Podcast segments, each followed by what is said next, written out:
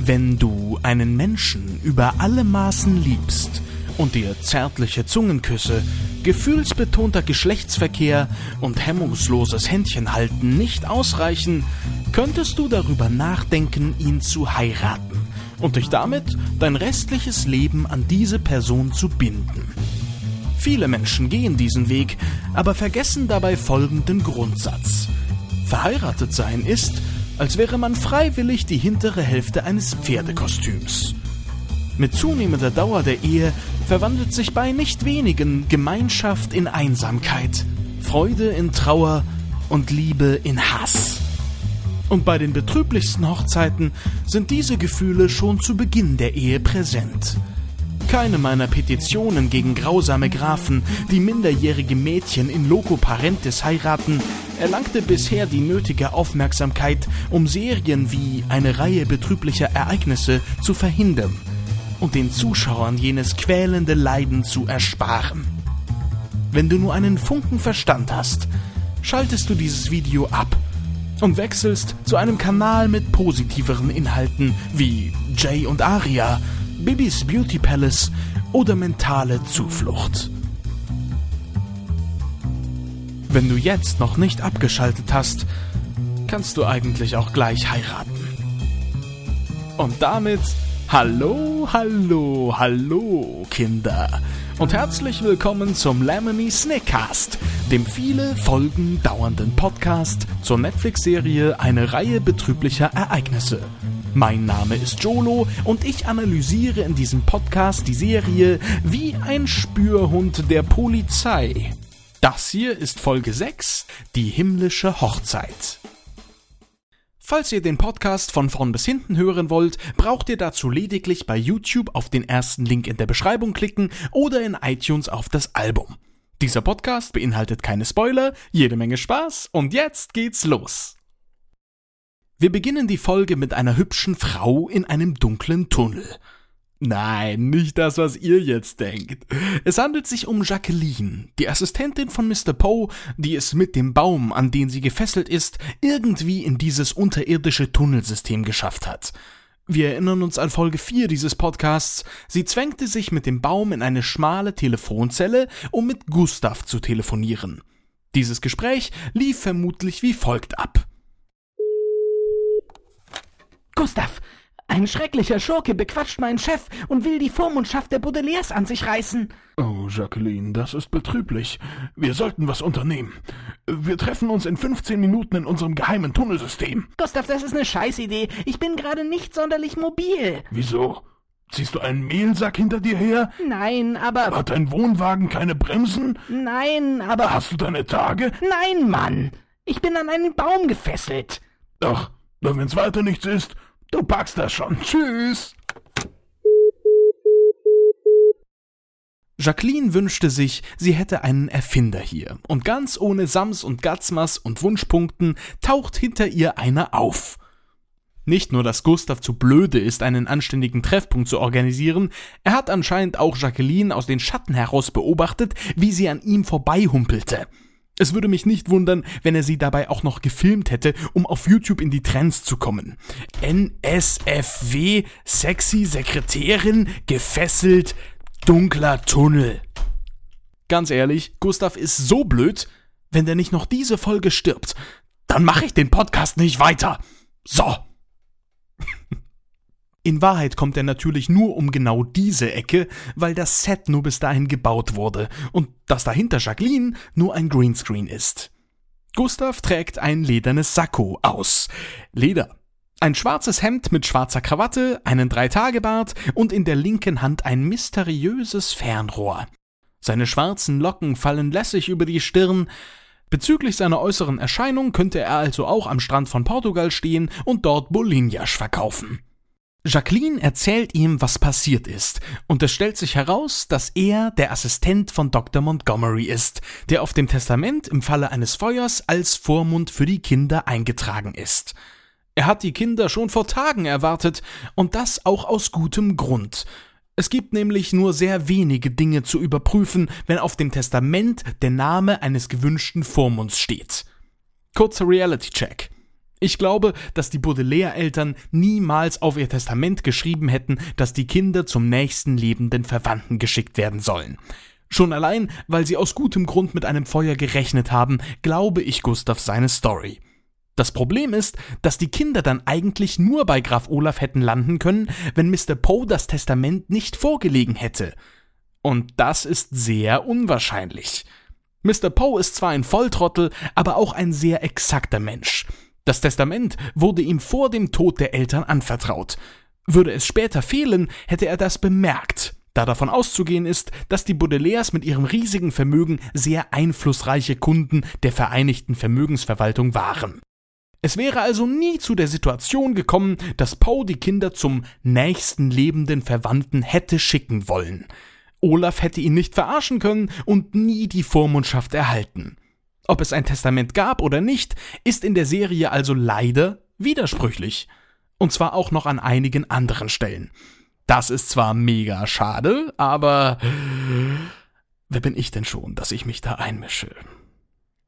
Von einem Filmfehler zum nächsten fragt Jacqueline Gustav, ob er Freitag Zeit fürs Theater hätte und negiert damit, dass es sich um eine Rückblende handelt. Die Idee, eine Hochzeit mit Violet als Theaterstück zu tarnen, hatte Olaf nämlich erst in Folge 5 dieses Podcasts, Jacqueline wurde aber schon in Folge 4 gefesselt.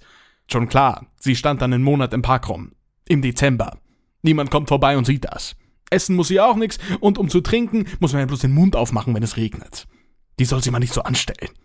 Ich erspare euch meine Vermutungen, was sie in der ganzen Zeit mit ihren Fäkalien angestellt haben muss und ignoriere einfach mal den Fakt, dass der Subplot, ein Wort, das hier bedeutet die Geschichte von Jacqueline und dem Baum, zeitlich überhaupt nicht zur Haupthandlung passt.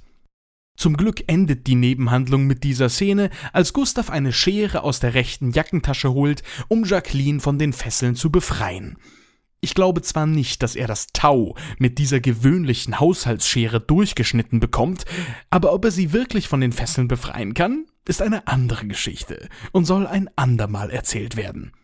Beziehungsweise in ziemlich genau 15 Minuten. Derweil in Olafs Villa. Die Baudelaires befinden sich in ihrem Kinderzimmer.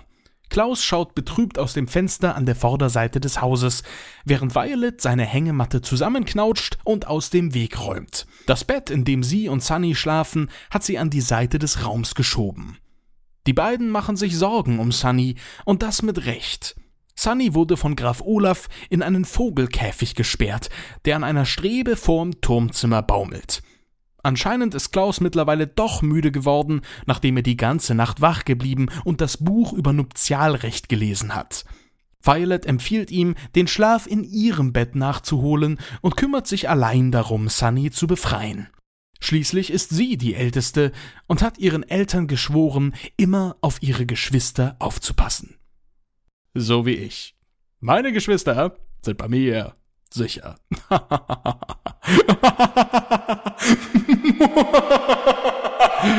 Was? Okay. Sie greift sich einen Haken, die Nudelmaschine, ein Rührgerät aus der Küche, sammelt noch einige weitere Gegenstände und breitet diese vor sich auf dem Boden des Badezimmers aus. Es handelt sich um das Badezimmer, das die Kinder kurz nach ihrer Ankunft mit Zahnbürsten putzen mussten. Doch mittlerweile wurde das große Loch im Boden repariert. Violet verschränkt die Arme vor ihrer Brust, die Haare hat sie sich zu einem Zopf zusammengebunden, um besser denken zu können. Vor ihr liegen noch diverse Werkzeuge, zwei Ofenhandschuhe, eine halbe Käsereibe, mehrere Gürtel, Vorhangstoff und ein Kartoffelstampfer. Mit diesem Equipment baut sie sich nun eine KBA, die Knackwurst-Bringanlage, um immer, wenn der große Wursthunger kommt, was zum Beißen dazu haben. Äh, was? Oh, Moment, hier bin ich gerade kurz in der Geschichte verrutscht. Das ist doch das völlig falsche Buch. naja, kann ja mal passieren. In Wahrheit baut sie sich natürlich eine Maschine, um Sunny zu befreien. Dafür nimmt sie sich den Vorhangstoff und knotet ihn an diversen Stellen zusammen. Danach klemmt sie ihn in die Nudelmaschine ein und befestigt am anderen Ende den Haken. Und voilà, Schnitt. Aus der Vogelperspektive sehen wir eine bezaubernde Ballerina im Hochzeitskleid, die sich mehrfach um die eigene Achse dreht. Die einzelnen Drehungen wurden allerdings zusammengeschnitten. Dies deutet schon an, dass hier nicht alles mit rechten Dingen zugeht, denn derjenige, der das Kleid trägt, ist niemand anderes als ah, Graf Olaf. Er testet anscheinend gerade Violets Kostüm, was natürlich eindeutig zu groß sein sollte, wenn es ihm wie angegossen passt. Er kombinierte das Kleid mit einem langen weißen Schleier, einem Blütenkranz auf der Stirn und einer ebensolchen Schärpe. Die beiden Frauen mit den schlohweißen Gesichtern begutachten ihn in ihrer Rolle als Kostümbildnerinnen und beglückwünschen Olaf zu seiner Darbietung. Beide tragen dabei jeweils einen Fuchspelz über den Schultern, von dem, wie es sich in hochherrschaftlichen Kreisen gehört, die Pfoten nicht entfernt wurden. Ansonsten scheinen sie von Stil allerdings recht wenig zu verstehen, denn sie verwechseln Schleierkraut mit Fingerfood. Doch das tun sie nur in der deutschen Synchronisation. Hier haben wir erneut eine Situation, in der sich die Dialogbuchautoren der Synchronfassung vermutlich sämtliche Haare ausgerissen hat, weil man sie einfach nicht anständig übersetzen kann.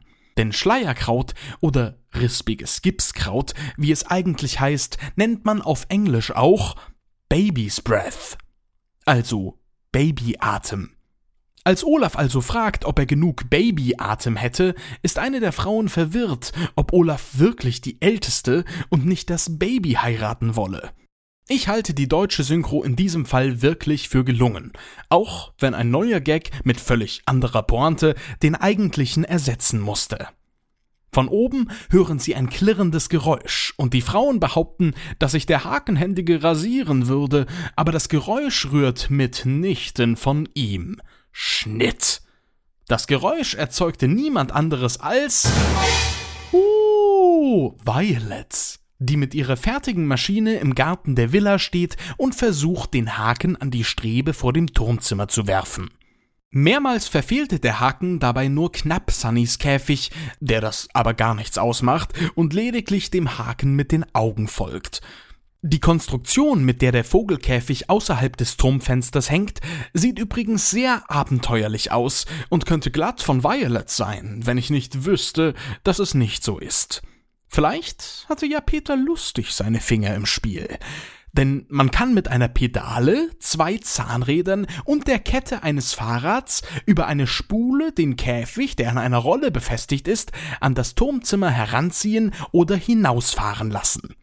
Oder, wie Olli Schulz es sagen würde, ich würde da rangehen mit dem Neuner Maul, mit dem Neuner Maul, dann würde ich das Ding aufbocken, dann würde ich mit einer, mit einer Schugo-Verlängerung, dann würde ich mir eine App runterladen, das Ganze einfach auf so splitten auf, dem Blue, auf, auf einer App und dann würde ich wieder rübergehen über Schugo auf USB und dann mit einer Neuner Verlängerung und dann mit dem Maul wieder zumachen. Nach mehreren verzweifelten Versuchen gelingt es Violet ohne hinzuschauen, den Haken an der Strebe zu befestigen.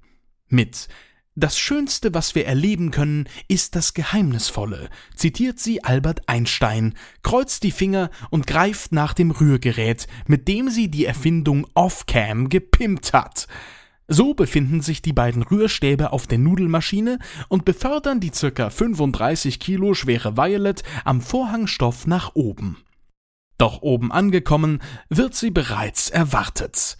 Denn der Hakenhändige rasiert sich mitnichten – sondern passt auf Sunny auf und setzt Violets Rettungsaktion ein jähes Ende. Und hier darf ich endlich wieder meckern. Würde Olaf mitbekommen, dass der Hakenhändige nicht seinen Posten bezieht, sondern sich lieber rasiert, wäre er mit Sicherheit nicht so ruhig geblieben wie in der Szene zuvor. Zum Glück sagen die beiden Frauen Olaf auf Englisch gar nicht, dass der Hakenhändige sich rasieren würde, sondern der, dessen Name sie vergessen haben. Der Name des Hakenhändigen spielt im späteren Verlauf der Serie noch eine entscheidende Rolle, aber sollte wirklich er gemeint sein, wäre dies ein Filmfehler.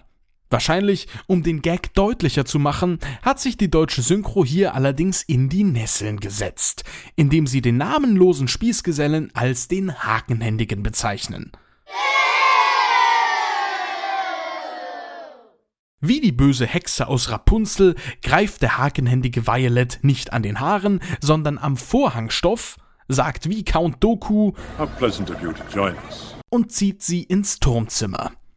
Dabei reißt der Vorhangstoff entzwei und Violet könnte sich nicht einmal mehr aus dem Fenster stürzen, um zu fliehen. Es handelt sich eindeutig um das gleiche Turmzimmer, aus dem Graf Olaf die Weisen in Richterin Strauß Bibliothek beobachtet hat.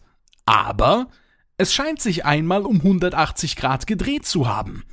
Violet wurde durch das gleiche Fenster hereingezogen, durch das Olaf die Kinder beobachtet hatte. Dieses Fenster befindet sich nun jedoch an der Rückseite des Hauses. Natürlich fällt das kaum einem auf, während man die Serie normal schaut, aber ich habe es gesehen und finde es schade. Dieser Fehler wurde ganz bewusst gemacht, weil sich die Filmemacher gedacht haben, diesen Filmfehler bemerkt bestimmt niemand. Komm, das drehen wir jetzt schnell so und dann erstmal Mittagspause. Mmh, schön Pizza Cravalla Spezial. Das ist meine Lieblingspizza. Aber wir sind hier nicht in Hogwarts mit sich drehenden Treppen, Räumen und Wänden. Sorry. Der Hakenhändige befiehlt Violet in Kombination mit wütendem Geschrei, sich auf den Sessel nahe der Bodenluke zu setzen. Über ein Funkgerät, das sich in seiner Brusttasche befindet, spricht er mit dem Grafen. Dabei benutzt er das Funkgerät wie ein Telefon. Das heißt, er stellt eine Verbindung her und spricht dann einfach frei mit seinem Boss. Ich persönlich kenne zwar kein normales Funkgerät, das Dauer senden kann, aber wer bin ich denn schon, dass ich mich da einmische? Außerdem wird dieser Fehler in jedem zweiten Film gemacht, auch wenn Funkgeräte an Filmsets das wichtigste Kommunikationsmedium sind. Der Mann mit den Handproblemen und Graf Olaf unterhalten sich wie zwei 45-jährige Frauen beim Friseur darüber, wie Violet es geschafft haben könnte, in das Turmzimmer einzudringen. Olaf entschließt sich letztendlich doch, das Gespräch zu beenden und einfach nach oben zu kommen. Mit sich trägt er Klaus und verdeutlicht, dass er sehr böse auf die Kinder ist, weil sie sich seinem teuflischen Plan in den Weg stellen. Er demonstriert an Violet, dass er sich alles nimmt, was er will, und befiehlt dem Hakenhändigen mit einem Kopfnicken, das Gittertor vor dem Fenster zu schließen und mit einem Schloss zu versehen. Viel interessanter ist jedoch, das Gemälde, das sich hinter Klaus befindet. Es zeigt einen Mann mit Hut, der Olaf sehr ähnlich sieht, und eine Frau mit Kopftuch an seiner Seite. Sind dies vielleicht seine Eltern? Da das Bild sehr verschwommen ist, kann ich von den Gesichtern der Abgebildeten nicht auf ihr Alter schließen. Es könnte sich genauso gut um Olaf selbst mit einer früheren Freundin handeln. Wie es der Zufall will, hat Olaf nämlich eine Freundin, die sehr oft ein farbenfrohes Kopftuch trägt. Sollte das Bild allerdings schon älter sein und des Grafen Eltern zeigen, deutet es vielleicht sogar an, dass Olaf und seine Freundin Geschwister sind? Wenn das so wäre, könnte man sogar auf Olafs Nachnamen schließen.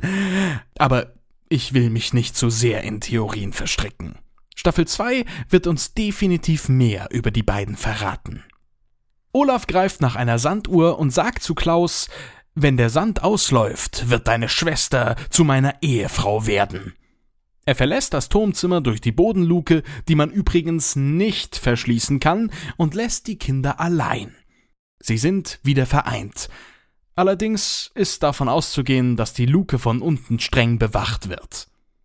Violet erzählt Klaus, warum sie jetzt hier oben gefangen sind, und da ist der Sand auch schon abgelaufen.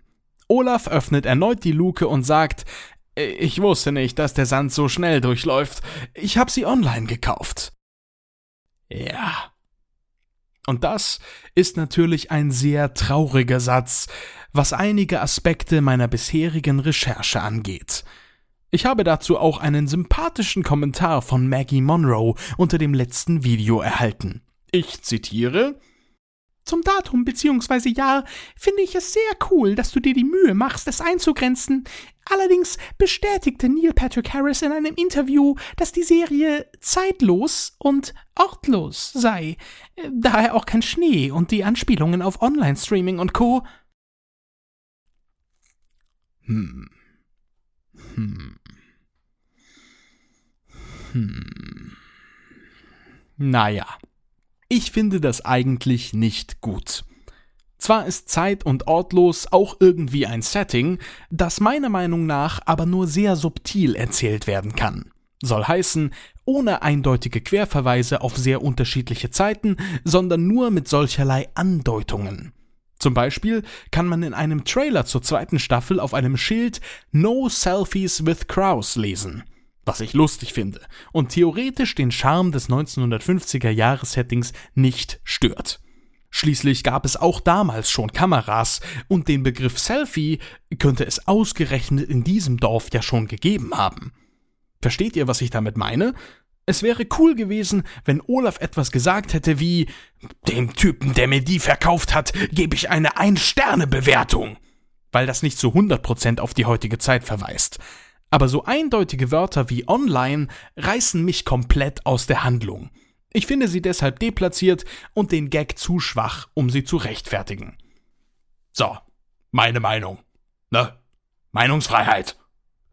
Klaus bittet seine Schwester, etwas zu erfinden, was ihnen die Flucht ermöglicht, während er sich erneut an die juristische Recherche macht, um der Hochzeit irgendwie auszuweichen.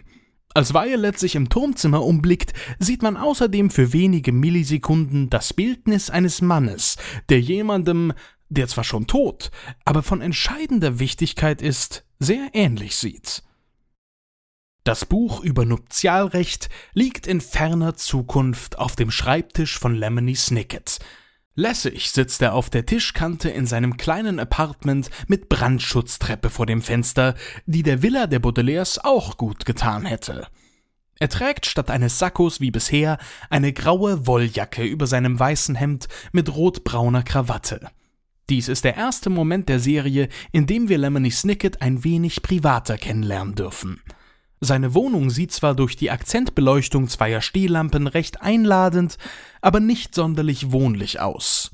Die Möbel sind alt und heruntergekommen, etwas Besteck steht in einem grünen Zahnputzbecher neben zwei größeren Blechkisten.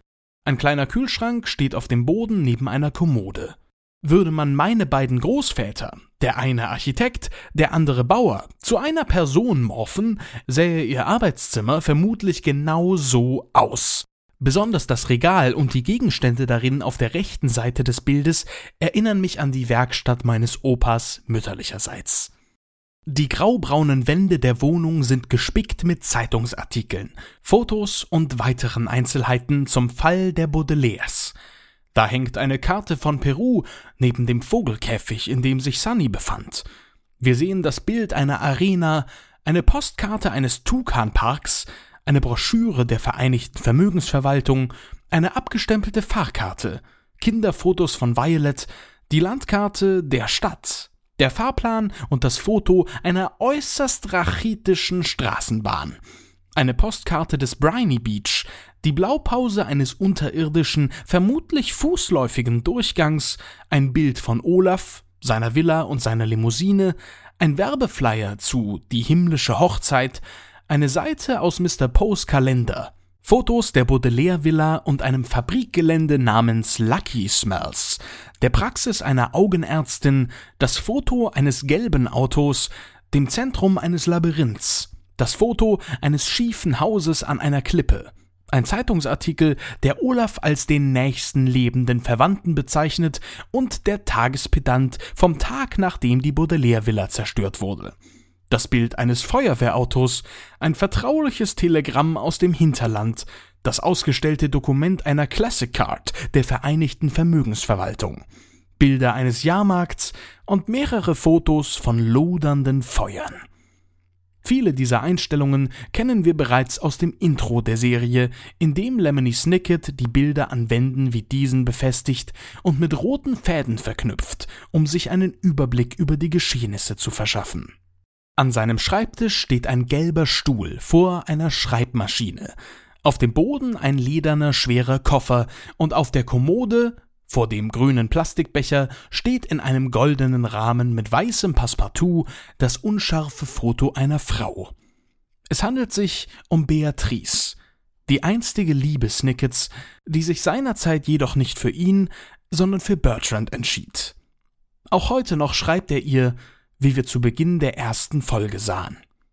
Seine Wohnung befindet sich gegenüber eines einst sehr berühmten Theaters, auf dessen Leuchttafel anscheinend schon sehr lange Zeit einige Lettern für Graf Olaf in einer Graf Olaf Produktion von Die himmlische Hochzeit von Alf Goffard mit Graf Olaf stehen. Da Violets Haare zum Glück noch zu einem Zopf zusammengebunden sind, kommt sie auf die geniale Idee, Molotow-Cocktails aus den Weinflaschen zu bauen. Leider fehlt ihnen dazu das Kerosin. Schade. Augenblicklich gibt Violet auf, indem sie sich ihr rotes Band aus dem Haar zieht. Anscheinend ist schon einige Zeit vergangen, in der Violet sich alles angesehen, Klaus, worin auch immer recherchiert hat, und die beiden sich schließlich wieder am Fenster getroffen haben, um Sunny in die aktuelle Entwicklung ihres Plans einzubeziehen. Graf Olaf hat offensichtlich vor der Bodenluke gelauscht und betritt das Turmzimmer mit einem Festumhang, in dem er aussieht und sicherlich auch riecht wie die Großtante von Ron Weasley. Er holt Violet und Klaus für ihren großen Auftritt ab, während der Hakenhändige, der die Baudelaires zuckersüß mit einem Schön euch wiederzusehen begrüßt, auf Sunny aufpassen soll. Weiterhin stehen sie mit ihren Walkie-Talkies in ständigem Funkkontakt. Wie Rose nach Jack streckt Violet ihren Arm nach Sunny aus, die die Situation jedoch gelassen nimmt. Sie ist fest davon überzeugt, dass sich die Dinge zum Guten wenden werden ob mit der Hilfe ihrer Geschwister oder ohne sie. Vom Hakenhändigen wird sie jedoch nicht unterschätzt, auch wenn sie noch so lieb guckt. Im Theater trägt Statist Nummer 37 einen Elefantenkopf durchs Bild, als Graf Olaf mit Eleonora Poe vom Tagespedanten und einigen weiteren Journalisten durch die Katakomben geht und dabei ein paar flachbrüstige Fragen fahrig beantwortet. Er trägt dabei eine Pilotenbrille und läuft an einer Möwenskulptur, abgewetzten Kinosesseln, altmodischen Vorhängen und ausgefallenen Ikea-Lampen vorbei. Mrs. Poe hat sich in ein goldbraunes Kleid mit orangefarbenen Seidenhandschuhen und roter Federboa gezwängt und trägt im Haar eine orangefarbene Blume. Sie bezeichnet die Rolle eines attraktiven Mannes als mutige Entscheidung – was meine bisherige Vermutung zu ihrem IQ bestätigt, und Olaf entgegnet ihr, diese Herausforderung gern anzunehmen, da er lieber im Theater zu sehen ist, als auf irgendeiner Streaming-Plattform. Anscheinend gibt es Gerüchte, wobei man sich beim Tagespedanten da nie ganz sicher sein kann, dass das Theaterstück eine einzige teuflische Verschwörung sei. Eleonora Poe ist da einer ganz heißen Sache auf der Spur, aber ich gönne ihr überhaupt nicht, dass sie es ist, die Olafs wahres Motiv herausfindet. Der Kahlkopf treibt die Journalisten zu ihren Plätzen, und der Spießgeselle, von dem man nicht weiß, ob er ein Mann oder eine Frau ist, gesellt sich mit Headset und Klemmbrett zu Olaf. Der Abendplan steht und endet mit einer Aftershow-Party beim Mexikaner. Wird ne tolle Hochzeitsnacht. Am Zuschauerraum erkennen wir, es handelt sich um das Theater, in dem Lemony Snicket den Unterschied zwischen buchstäblich und sinnbildlich erklärt hat. Ich habe wirklich keine Ahnung, wie ein arbeitsloser Schauspieler wie Graf Olaf sich so ein prächtiges Theater leisten kann. Im Kinofilm fand ich es eigentlich ganz schön, dass er das Theaterstück in seinem schäbigen Garten aufführt, weil das viel besser zu seiner finanziellen Situation passt. Allerdings muss ich zugeben, dass im Buch sogar von Graf Olafs Theater gesprochen wird. Gehört ihm etwa der Laden? Das würde zumindest erklären, warum er bald für lange Zeit leer stehen wird. Viele Gäste lesen interessiert den Flyer zum Stück.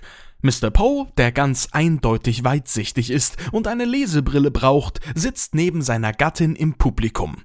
Natürlich in der ersten Reihe des Parketts. Da er sieht, wie Graf Olaf die Kinder fördert, sind all seine Zweifel ihm gegenüber beseitigt. Achtung, alle außer Mr. Poe einmal ducken bitte und... So, das war wichtig. Direkt neben der Bühne bei den Hebeseilen des Vorhangs bringt der Kahlkopf Violet und Klaus zu ihren Plätzen. Violet trägt das himmlische Hochzeitskleid mit dem Schleier sowie dem Kranz und der Schärpe aus Blumen und Babyatem. Äh, äh, Schleierkraut. Klaus spielt offensichtlich einen Matrosen, da er genauso aussieht wie ich zu meiner Taufe. Im Buch ist Violets Kleid übrigens das Gegenteil von prächtig und im Kinofilm spielt Klaus ein Kamel, weil das viel lustiger ist als ein Matrose. Graf Olaf, der eine weiße Lockenperücke trägt, führt die völlig paralysierte Richterin Strauß, die eine weiße Lockenperücke trägt, herein und platziert sie auf einem Stuhl neben den Kindern. Sie hat ganz offensichtlich entsetzliches Lampenfieber. Ein Ausdruck, der hier bedeutet, Angst davor, sich einem breiten Publikum vorzustellen, das man nicht sehen kann, während man selbst von riesigen Scheinwerfern angestrahlt wird. Graf Olaf macht es ihr umso schwerer, sich zu konzentrieren, indem er ihr sagt, dass Talentsucher anwesend seien, die nach Nachwuchs in ihrem Alter suchen würden. Wie schon im letzten Podcast erwähnt, ist die traurige Wahrheit allerdings, dass es für Frauen in ihrem Alter kaum Rollenangebote gibt. Als Violet versucht, der Richterin von ihrer misslichen Lage zu erzählen, entscheidet sich Olaf doch, sie auf die andere Seite der Bühne zu setzen. Er wärmt sich und seine Stimme auf, während die Richterin versucht, es ihm gleich zu tun, und der Spießgeselle undefinierten Geschlechts sagt das magische Wort Showtime. Eine Kapelle spielt die Melodie von Der Graf aus Episode 1.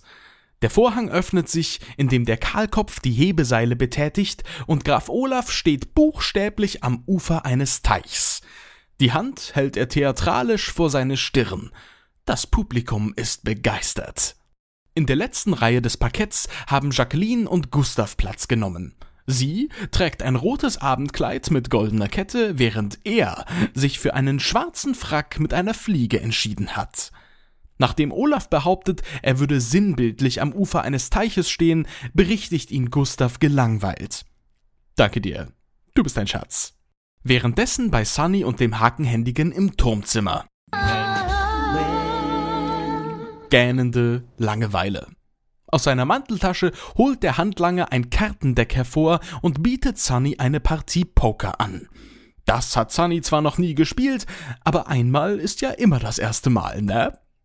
Auf der Bühne des Theatersaals hat sich der Teich mittlerweile in den Nil verwandelt und Olaf in einen Pharao, der vor Palmen, Kamelen und Pyramiden in rot-goldenen Gewändern prahlt, wie unglaublich schön er ist.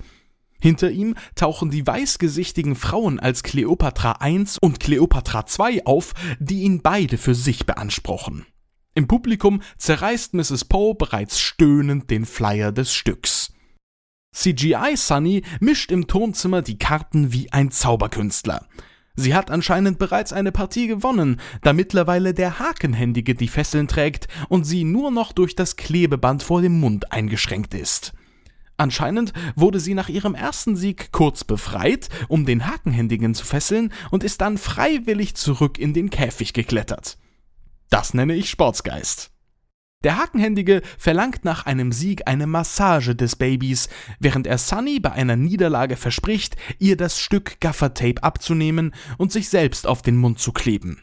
CGI Sunny wirft ihm seine Karten zu, wobei er mit den Hakenhänden so ungeschickt fängt, dass Sunny sein Blatt sehen kann. Damn, girl, you know the way! Hinter dem Hakenhändigen sieht man übrigens eine Gasmaske am Kopf einer Schaufensterpuppe. Wollte ich nur mal sagen.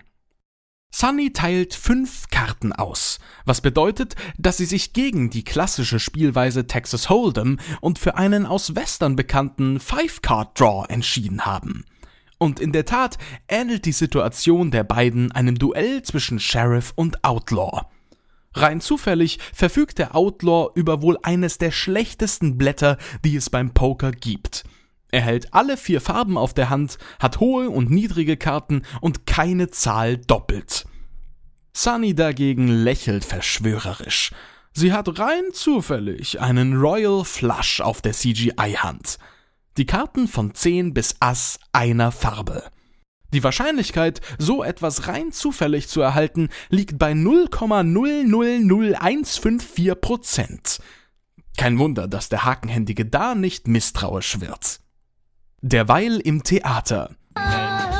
Graf Olaf und seine zwei wunderschönen Schauspielkollegen wiederholen die Szene von vorhin in anderer Kulisse und anderen Kostümen.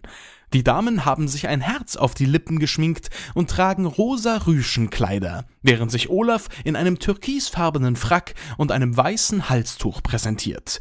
Sie stehen buchstäblich in einem Pavillon am Ufer der Themse. Es ist des Grafen Hochzeitstag.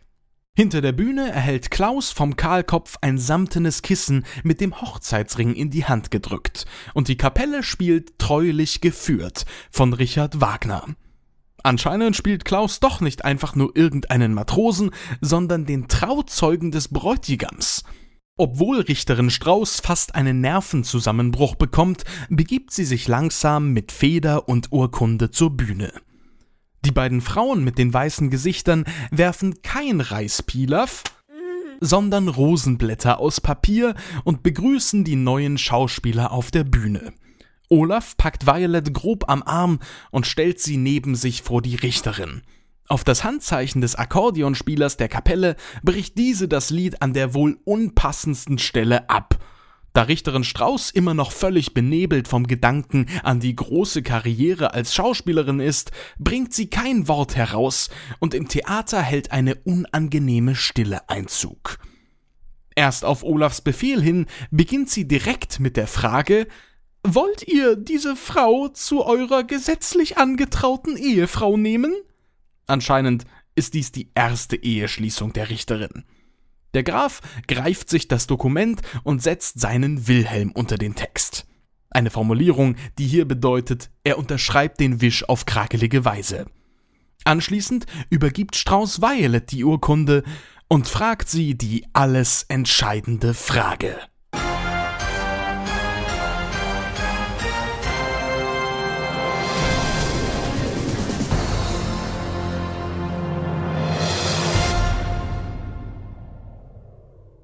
Klaus sieht traurig zu Violet, die traurig zu Olaf sieht, der mahnend das Walkie-Talkie vor sich hält, mit dem er Sunnys sicheren Tod herbeiführen könnte. Auch Klaus scheint keinen Ausweg mehr zu wissen und nickt Violet zu, die daraufhin ihre Wilhelmina unter den Text setzt. Eine Formulierung, die hier bedeutet, sie unterschreibt den Wisch mit der linken Hand. Ist Violet etwa Linkshänderin? Finden wir es heraus im großen Showdown. Die Richterin erklärt Olaf und Violet zu Graf und Gräfin. Die beiden Spießgesellinnen rufen Viel Glück. Und die Kapelle spielt eine Melodie, nach der ich 60 Minuten gesucht, sie aber nicht gefunden habe. Wenn einer von euch weiß, was das für eine Melodie ist, bitte einen Kommentar schreiben. Verschüchtert dreht Violet sich weg, als Olaf versucht, sie zu küssen. Er tänzelt zur vorderen Kante der Bühne, die Kapelle verstummt und das Saallicht geht an. Das Publikum nur so, hä? Als Olaf die Vorstellung abbricht. Mr. Poe, der offenbar schon eingeschlafen war, bemerkt die Stille im Saal und beginnt heftig zu klatschen. Der grausame Graf zieht sich die Perücke vom Kopf und verrät, wie in jedem famosen Film, den ahnungslosen Anwesenden seinen perfiden Plan. Das Publikum ist empört. Plötzlich bemerken auch der kleine Mann mit dem Taschentuch und die große Frau mit der Perücke, was für ein mieser Verbrecher Graf Olaf ist. Er besitzt nun tatsächlich die vollständige Kontrolle über das Vermögen der Baudelaires. Kellner reichen Fingerfood sowie alkoholische Getränke und die Kapelle spielt der Graf bis auf einmal Stopp! Klaus fordert von Olaf Sunny freizulassen, der jedoch gar nicht daran denkt und über das Walkie-Talkie befiehlt, den Winzling in den Tod zu stürzen. Man kann allerdings nur selbst in den Tod stürzen oder andere in den Tod stoßen. Aber wer bin ich denn schon, dass ich mich da einmische? Auf einmal wird Sunny vom Hakenhändigen in einer Schubkarre auf die Bühne gefahren. Olafs Spießgeselle trägt nun den Kleber auf dem Mund, der unsanft vom Grafen entfernt wird. Er erzählt, dass er Sunny herbringen musste, weil sie einen Straight Flush hatte, was für fünf zusammenhängende Karten einer Farbe steht. Wie Sunny den Wunsch äußerte, ins Theater gebracht zu werden, wird jedoch nicht erzählt. Immerhin kann sie keiner außer ihre Geschwister verstehen. Oder? Gustav und Jacqueline zücken ihre mysteriösen Fernrohre, doch warten noch ab, denn Violet sieht ihre Chance, ihren eigenen Hinterhalt zu enthüllen, in den der Graf wie in einen Fettnapf tappte. Sie hat das Dokument mit links unterschrieben, um Olaf zu täuschen, da offizielle Dokumente, um rechtskräftig zu sein, mit der starken Hand unterschrieben werden müssen. Das ist zwar eine Lüge, Aber in der Serie ist das halt einfach so. Duh. Reality Check. In unserer Welt müssen Dokumente nur eigenhändig unterschrieben werden, wobei es völlig egal ist, ob man dies mit dem Fuß, der Nase oder der Armbeuge macht. Die Richterin überlegt im fiktiven, zeit- und ortlosen Setting allerdings, ob das Argument gültig ist und kommt zu dem Schluss, dass sie es nicht weiß. Die Komparsen reagieren verwirrt auf die Unkenntnis der Richterin und es bedarf eines Matrosen, den Fall zu lösen. Professor Klaus verlangt nach einer Tafel, die ihm wie vorbereitet vom Hausmeister des Theaters auf die Bühne gerollt wird. Die Richterin und Olaf beobachten den kleinen Scheißer, wie er die ganze Situation auf den Kopf stellt. Sehr zur Freude von Gustav und Jacqueline. Lemony Snicket rafft Klaus Vortrag, indem er die gesamte Tafel vollgeschrieben hat. Am Ende seiner Präsentation stellt sich die Richterin neben ihn und formuliert das Fazit, dass die Ehe tatsächlich nicht rechtskräftig ist. Halleluja. Halleluja.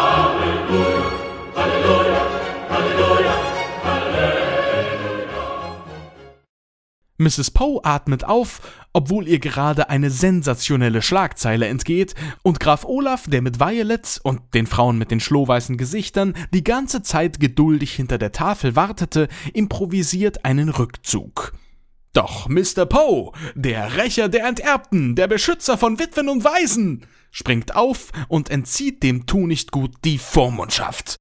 Er entschließt sich sogar, Olafs Spießgesellen mit den Hakenhänden als Sekretär zu entlassen. Boah! Jacqueline stolziert zwischen den hochherrschaftlichen Damen und Herren die Treppe hinab und behauptet, dass es sich bei Dr. Montgomery um den Onkel der Baudelaires handeln würde und dass sie entführt wurde, bevor sie ihm sagen konnte, dass dieser von deren Eltern als Vormund bestimmt wurde. Ganz ehrlich, ohne Spaß, Bullshit. Es kann natürlich sein, dass es sich bei Dr. Montgomery wirklich um den geheimen Onkel der Kinder handelt, aber wenn nur sie über das Wissen bezüglich des gewünschten Vormunds verfügt und es nicht auf dem Testament verzeichnet wurde, gilt das genauso wenig wie sämtliche Aussagen von Donald Trump. Trotzdem wird Jacqueline wieder als Sekretärin eingestellt. Hurra! Die Kinder kommen zu einem neuen Vormund, den sie noch nicht kennen. Richterin Strauß ist wieder mega paralysiert und Graf Olaf wird festgesetzt. Die Komparsen freuen sich. Doch in diesem Augenblick löscht der Kahlkopf das Licht und Graf Olaf tritt im Dunkeln ganz nah an Violet heran. Ich werde mir euer Vermögen holen, und wenn es das Letzte ist, was ich tue, und wenn ich es habe, dann werde ich dich und deine Geschwister in Stücke reißen, und zwar ganz, ganz langsam. Der Hausmeister legt den Hauptschalter wieder um und Graf Olaf ist mitsamt seinen Handlangern verschwunden. Und Mr. Poe so, Hey, ihr könnt doch nicht einfach weiterreiten! Ich bin es doch, Mr. Mo, der Grützkopf der weißen Kinder, der Zecher der Menschen, der Becher ohne Henkel, Oh mein Gott, was alles passieren wird, wenn die Leser des Tagespedanten das zu lesen bekommen. Ach so, ja, stimmt. Dann passiert natürlich nichts. Gar nichts passiert dann. Nichts, nichts, nichts. Richterin Strauß hat sich wieder gefangen und sagt, dass sich die Behörden darum kümmern werden, Graf Olaf zu fassen, während Jacqueline und Gustav das Publikum absuchen, falls er sich dort verstecken sollte. Die Richterin würde die Kinder nun gern mit zu sich nehmen. Immerhin hat sie sich ja schon am Ende der ersten Folge über das Adoptionsrecht informiert. Aber Mr. Poe fährt ihr in die Parade. Auf einmal weiß er, dass Dr. Montgomery im Testament als Vormund eingetragen ist. Psst, Poe. Wenn das so ist, dann gilt das. Ganz egal, was ein Gutachter sagt. Es gibt laut deutscher Übersetzung einen fundiert festgelegten Ort, den die Baudelaire-Eltern für ihre Kinder vorgesehen haben. Richterin Strauß bricht daraufhin fast in Tränen aus und verabschiedet sich schweren Herzens von den Kindern. Klaus nimmt Sunny in den Arm und Sunny macht so ziemlich das Süßeste, was ich von einem echten Baby vor der Kamera jemals gesehen habe. Während Klaus langsam von der Bühne tritt, dreht sie sich zur Richterin, streckt ihre Hand nach ihr aus und grinst wie ein Honigkuchenpferd. Ich wette, der Regisseur hat nach diesem Take Luftsprünge gemacht. Das war kein CGI. Langsam verlässt das Publikum den Saal, als die Richterin auf dem Boden der Bühne unter der den See mimenden Plastikfolie eine Bodenluke entdeckt.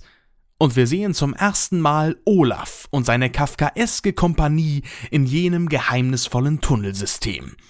Sie machen sich auf zu einem fundiert festgelegten Ort – wenn sie allerdings zum gleichen wollen würden wie die Baudelaires, hätten sie da rechts abbiegen müssen.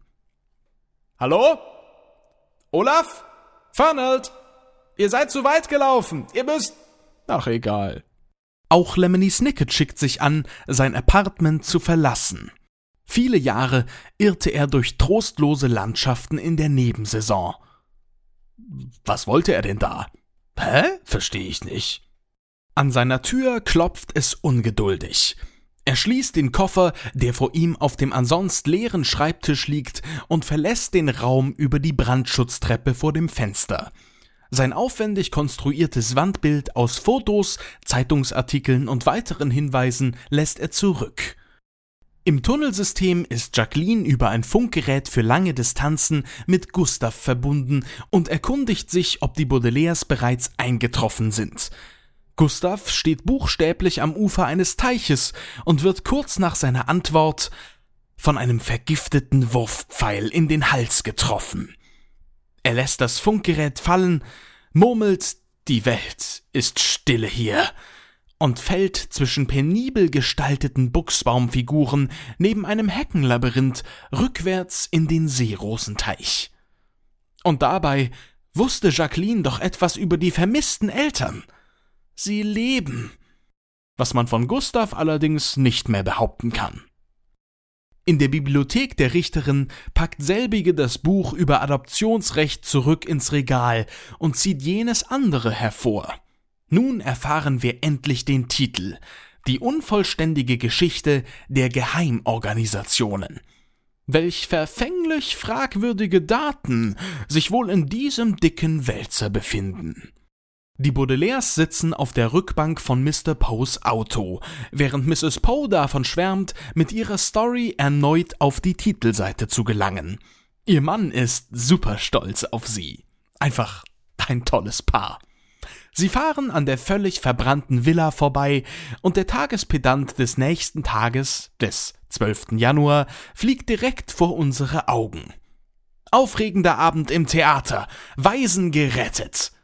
Die Polizei sucht außerdem nach einem fehlenden Schnurrbart und die Wettervorhersage für die nächsten Tage sieht nach wie vor nicht sonderlich rosig aus. Allerdings haben wir ja schon festgestellt, dass man die Aussagen des Tagespedanten eh ignorieren kann.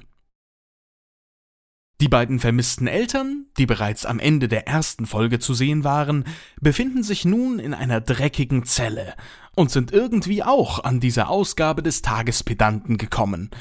Neben dem Vater, der sein rechtes Bein leicht abgespreizt hält, steht ein Gehstock. Er selbst sitzt auf einem kargen Schemel neben einer enorm verschmutzten Toilette ohne Brille. Seine Frau sitzt auf einer ungemütlichen Pritsche und befestigt wie Violet etwas Vorhangstoff an einem Haken, den sie von einem Kronleuchter entfernte. Beide tragen Gefängniskleidung mit ihnen zugewiesenen Nummern. Sie trägt die 00719, und er die 00401. Die Situation ist schlimmer, als sie dachten. Sie baut einen Wurfanker und einen Molotow-Cocktail.